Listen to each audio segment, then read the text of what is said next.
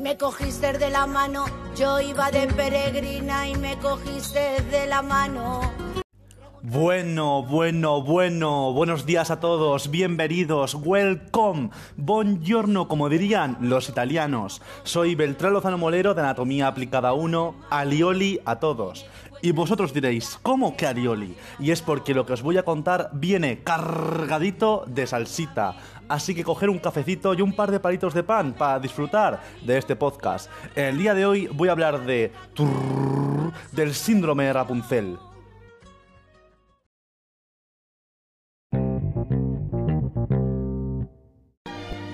Bueno, aquí estoy con mi cafecito obligatorio y purificador del alma que viene bien, hombre.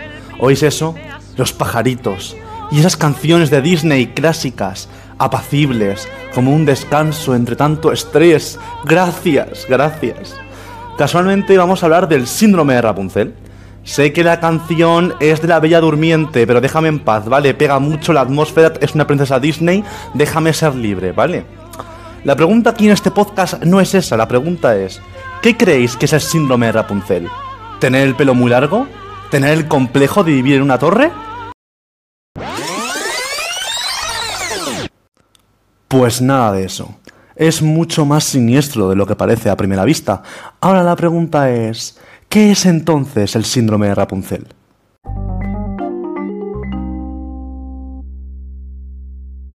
Bueno, ¿qué es el síndrome de Rapunzel? El síndrome de Rapunzel consiste en una forma inusual y rara de tricobezoar gástrico que se extiende al intestino delgado. Y tú dirás, ¿qué es un tricobezoar? Tranquilo, chill, calma, yo te lo traduzco, te lo explico de otra manera. Tranquilo, paciencia.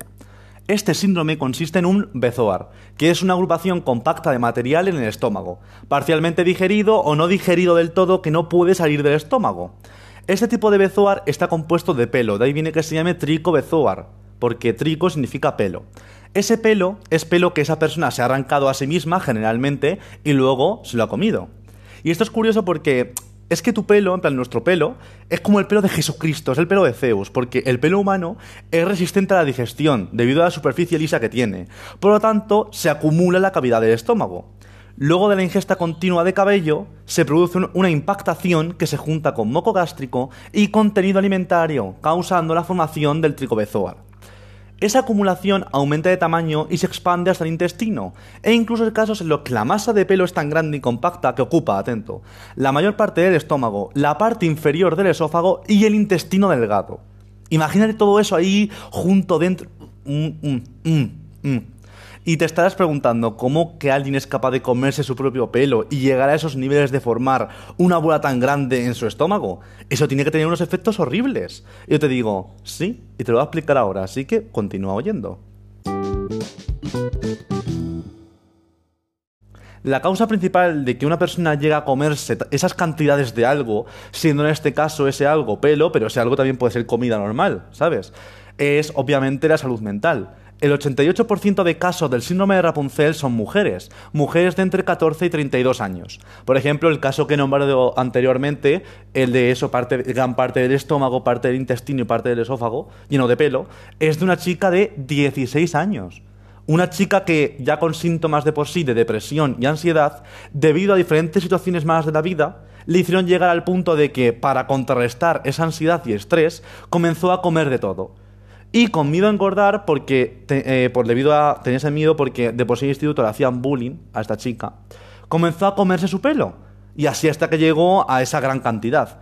Obviamente esa cantidad de pelo se nota a nivel físico con efectos como dolor abdominal, náuseas y vómitos, obstrucción, peritonitis, pérdida de peso, anorexia, vómito con sangre abundante e intussuscepción que consiste en que una porción del intestino se pliega y entra en el segmento siguiente, causando obstrucción intestinal. Os recuerdo que algunos efectos ocurren en casos muy extremos como el de la chica del ejemplo, pero he considerado que era importante nombrar un caso así para mostrar lo importante que es la salud mental y cómo esta puede ser la causa de un daño físico muy doloroso, sumando a ese dolor mental un dolor físico. Continuando con esta chica, os, informo de que tuvo un final feliz, pues aunque este síndrome, el síndrome de Rapunzel, no posea un tratamiento, tiene solución. Generalmente soluciones quirúrgicas, así que bueno, vamos a aprender sobre ellas. El principal tratamiento, que como tal es un tratamiento, es el psicológico, una psicoterapia cognitivo-conductual con el objetivo de tratar los pensamientos compulsivos y también los síntomas ansiosos y depresivos, pues como ya hemos visto, son la causa principal, son los síntomas principales que derivan en ese comportamiento compulsivo. Comerse el pelo se puede convertir en costumbre y luego en necesidad cuando uno está estresado. Es como comer en sí que relaja el sistema nervioso. Y si tú cada vez que estás estresado, que pues es ansiedad, haces algo y el cuerpo ve que esa es la única solución, por así decirlo, acabará que cada vez que tú te sientas ansioso, cada vez quieras hacer ese algo. Básicamente funciona igual que el tabaco. Porque parece que no, pero son adicciones que son bastante más parecidas de lo que se parece, el comer y el tabaco. Por eso la terapia psicológica es tan importante, porque sirve para dejar de tener esa necesidad. Obviamente, aparte, también se realiza una cirugía gastrointestinal para, con cuidado, extirpar esa bola de pelo. Hay que tener mucho cuidado porque en casos como lo de la chica del ejemplo, de tal cantidad de pelo, el estómago se había perforado y sufrido daños, por lo que el cirujano tenía que evitar dañar más el estómago y posteriormente intentar solventar esas heridas. Y por cosas como esta, chicos, eh, ser cirujano es complicado. Ser cirujano, yo se lo dejo a gente inteligente. Yo quien quiera ser puesto adelante. Yo se lo dejo a gente inteligente que sabe lo que hace. Belén Esteban es un gran ejemplo. Anabel Pantoja podría hacerlo, pero bueno. Eso debate de otro podcast que me está mirando con ojos y no quiero. Así que, pues eso.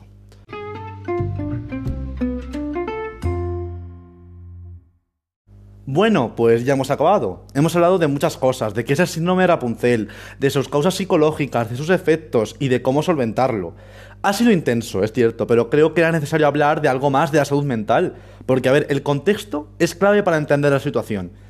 Y si solo me limitase a contarte los efectos, pues pensarías que hay que estar loco para comerse el pelo. ¿Quién se va a comer el pelo? ¿Quién hace eso? Es que, es que esta gente, es que no la entiendo. Pues tal vez, tal vez venga por muchas cosas. Tal vez venga por muchas más cosas y sea mucho más justificable de lo que tú piensas que es. Por eso yo considero que era importante. Así que pues He tenido un debate intenso que no lo he contado con Anabel Pantoja precisamente por el hecho de que me ha mirado, como os he dicho, con ojos porque creo que ahora se quiere presentar a ser cirujana. Solamente es un recordatorio para la gente que quiera ser cirujana, que va a tener mucha competencia porque Anabel Pantoja esta temporada viene con mucha fuerza. Y eso es todo, chicos. Un besazo. Ese barco velero cargado de sueños cruzó la bahía. ¡Ey! Volví, volví, perdón, estaba escribiendo la carta de admisión a la Universidad de Alabama, provincia de Burgos, para Anabel Pantoja. Bueno, ¿qué tal? ¿Os ha gustado? ¿Ha estado bien? Ha sido divertido, nos hemos informado, hemos escuchado, y si no has estado atento, bueno, al menos sabes que no te has quedado sordo. Yo ya me he acabado el café, lo que indica que, bueno, este es el final.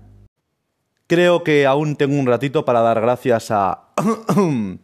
a mi familia, a mis amigos, a Jacinto el jardinero, a la Academia de Peluquería, a la Academia de Cine, a la otra Academia de Policía, a mi tía La Coja, a Santa Catalina de Chipiona, a mi... Oye, no, pero que aún no ha acabado. Un momento, por...